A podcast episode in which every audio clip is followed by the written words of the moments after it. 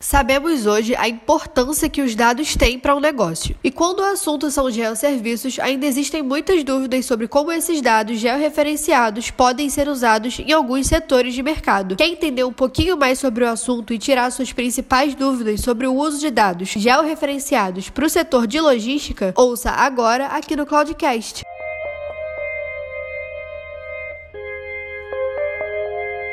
Oi, gente, eu sou a Stephanie e esse é o Cloudcast, o podcast da IPNET, e aqui a gente traz dicas para melhorar a sua produtividade e a comunicação na sua empresa ou no seu trabalho como estudante e especialista da área. Além disso, a gente também aborda várias novidades e inovações no mercado da tecnologia e hoje no Cloudcast a gente vai receber a Fernanda Fernandes, que vai tirar as nossas principais dúvidas sobre o uso de dados georreferenciados para o setor de logística. Tudo bem, Fernanda? Tudo, tudo bem. Agradecer aí o convite, né? Fernanda Fernandes, trabalho aqui na área do Garden, é uma área específica aí, foco em inovação, entendimento do usuário, de necessidades, e a gente está aí para auxiliar tudo que o usuário precisar dentro da sua rotina. Bom, acho que a gente pode começar então com a pergunta que a gente mais tem recebido depois que a gente começou a falar um pouco sobre geosserviços nas nossas redes sociais, que é o que são os geosserviços. Várias definições aí para geosserviços. Acho que a mais fácil para todo mundo entender é que elas são ferramentas, né? São realmente ferramentas web, né? Online, onde você consegue acessar ou até associar dados espaciais com outros tipos de dados. Então, você consegue criar visões, né, baseadas em mapas geográficos, por exemplo, e disso colher informações que sejam pertinentes à sua necessidade, ao seu negócio. Então, você acaba criando um conjunto de várias camadas de dados que permitem que você tenha aí novas informações baseadas em geolocalização, em mapas, que vão desde rastrear algum dispositivo em posições, como até dar sinalização de que você está passando por alguma área X. Perfeito. Uma outra pergunta que a gente ouve muito é como que eles podem ser aplicados? Olha, praticamente em todo segmento que você utiliza de alguma forma uma posição geográfica ou algum item de deslocamento, você consegue aplicar o georreferenciamento. Um exemplo fácil é aquele aplicativo de rotas, né, que todo mundo conhece, que utiliza essas ferramentas de mapa web também utiliza cobertura, que é um geosserviço também, e algumas funcionalidades que são fornecidas dentro do geosserviço, como acompanhar esse deslocamento, ou marcar no mapinha, por exemplo, se tem pedágio, é, se tem ali algo diferente no meio do caminho. Outro exemplo também muito comum é a gente falar da tecnologia das coisas, né? O IoT, ou seja, você tem um evento e você coloca as posições dos stands, né, nesse, nesse evento e pode sinalizar para o seu usuário, por exemplo, exemplo, quando ele estiver passando na frente de um estande que seja de interesse dele, né? Então, tem várias aplicações, até uma bem legal é que hoje esses serviços de georreferência são utilizados, por exemplo, para fazer uma proteção na própria floresta amazônica, né? Todo esse trabalho de ficar analisando os mapas visualmente, como está o desmatamento. Então, tem várias aplicações dentro aí dos negócios e das necessidades. Perfeito. Bom, agora entrando mais para logística, né, que é o setor que a gente vai falar hoje, muitas pessoas têm dúvida ainda de como os geosserviços podem ser aplicados especificamente para a logística. Claro, para a logística, né, geralmente a gente costuma sempre focar em otimização de deslocamento, né, não só entre unidades de distribuição, como entre regiões, como fazer um controle aí efetivo das rotas, né, traçar rotas assertivas, ter precisão no deslocamento, né, dos seus veículos, transportes e ter uma, uma melhoria aí tanto na análise de deslocamento quanto na estimativa de tempo e de chegada. Por quê? Porque esses são tópicos muito importantes quando você vai fazer toda aquela roteirização, né, para ter um trabalho aí que forneça aí o melhor de forma simples e gastando menos. Então, rastreamento de carga e localização da equipe em tempo real, né? Controle também efetivo dos processos e quais etapas desse processo ele está.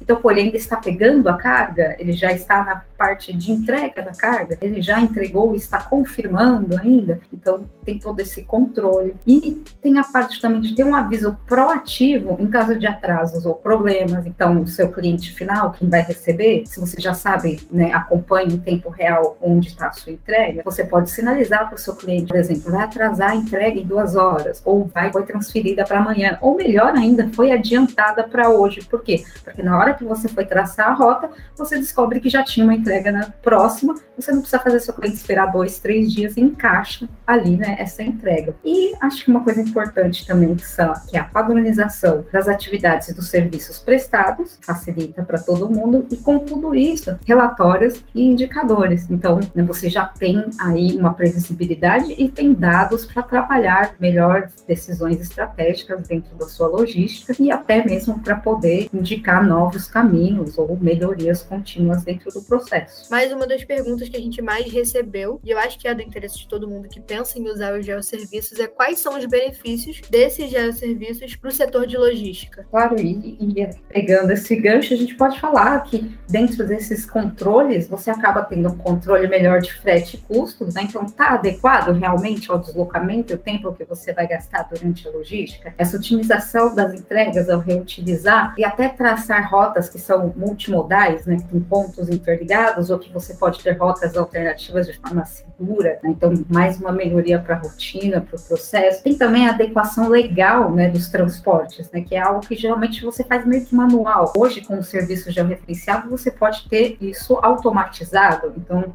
automatização de pô, vias federais que não aceitam o seu tipo de transporte, tamanho ou peso máximo dos veículos que é permitido ou não em tal estrada ou não. Isso é informação para caramba para você ficar consultando, né, um por um e ficar fazendo a roteirização entre aspas manualmente. Então tem cerca elétrica, né, que você consegue controlar se o transporte saiu ou não da rota que foi definida. Tem mapas de calor onde você pode falar sobre periculosidade, né? Da, pô, vamos desviar a região dessa rota. Até citando aquele aplicativo que todo mundo conhece, não vai te jogar para aquela quebrada estranha que ninguém nunca passa. Então você tem essas informações ali. Então o benefício é sempre entre otimização de tempo, melhoria na rotina de trabalho e otimização no custo direto, no faturamento que você você tem dentro da logística. Com certeza, acho que são benefícios tanto para quem contrata, né, quanto para o cliente final que faz uso do aplicativo, do serviço, enfim, só benefícios. Uma outra pergunta que a gente recebe bastante é por que eu devo aplicar geosserviços na logística do meu negócio? Vou falar do ponto de vista do cliente. Então, é um aumento de satisfação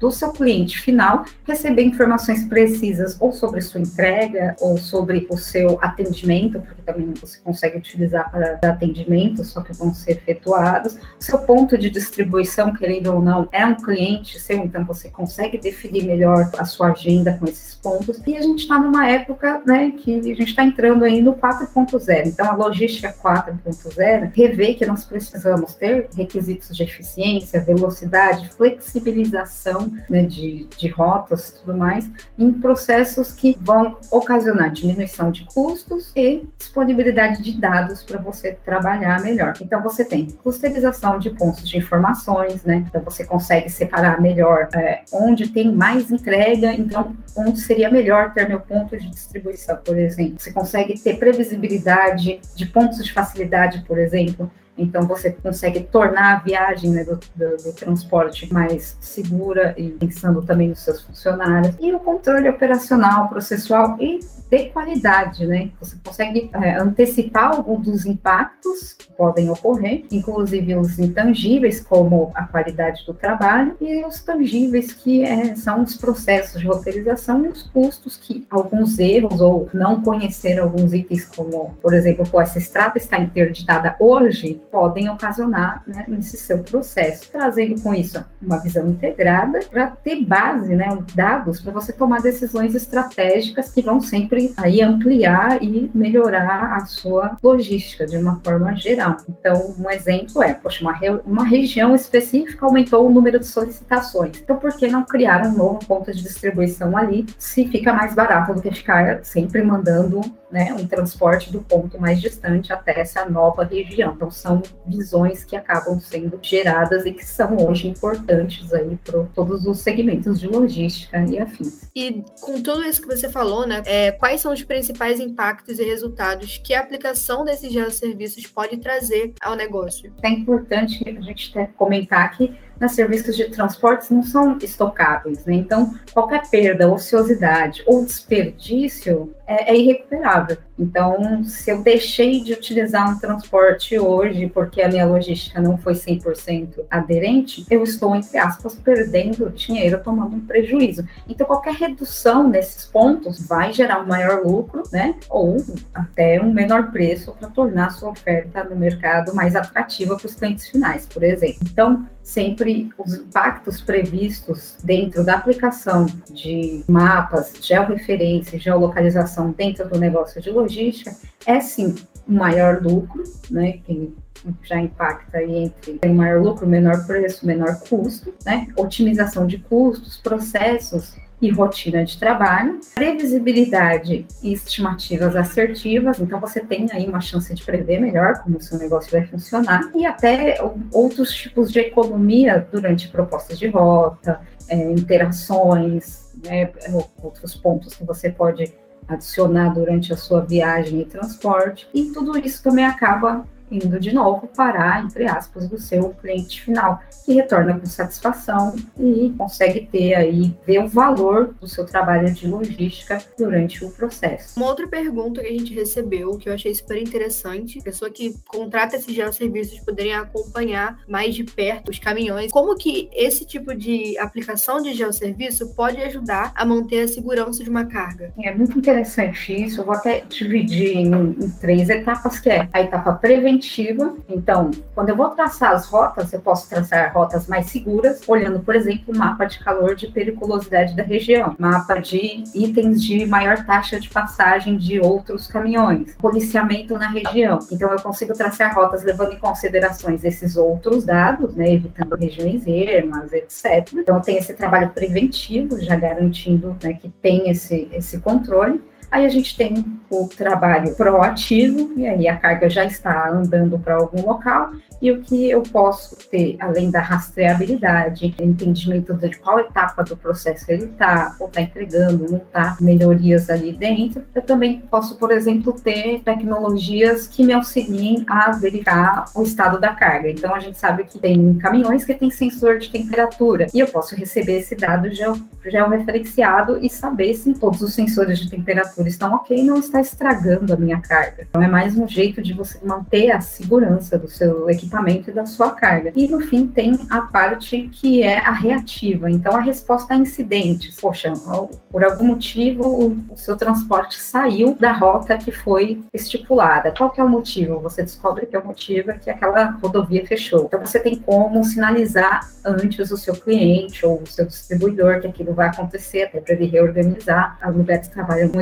de tempo bem fechadas e precisam reorganizar a abertura de portão, etc. Então você consegue ter também esse trabalho de né, promover já soluções quando acontecem incidentes. É, e agora, por último, como que a IPNET consegue auxiliar os seus parceiros quando surgem dúvidas como essas que a gente respondeu anteriormente?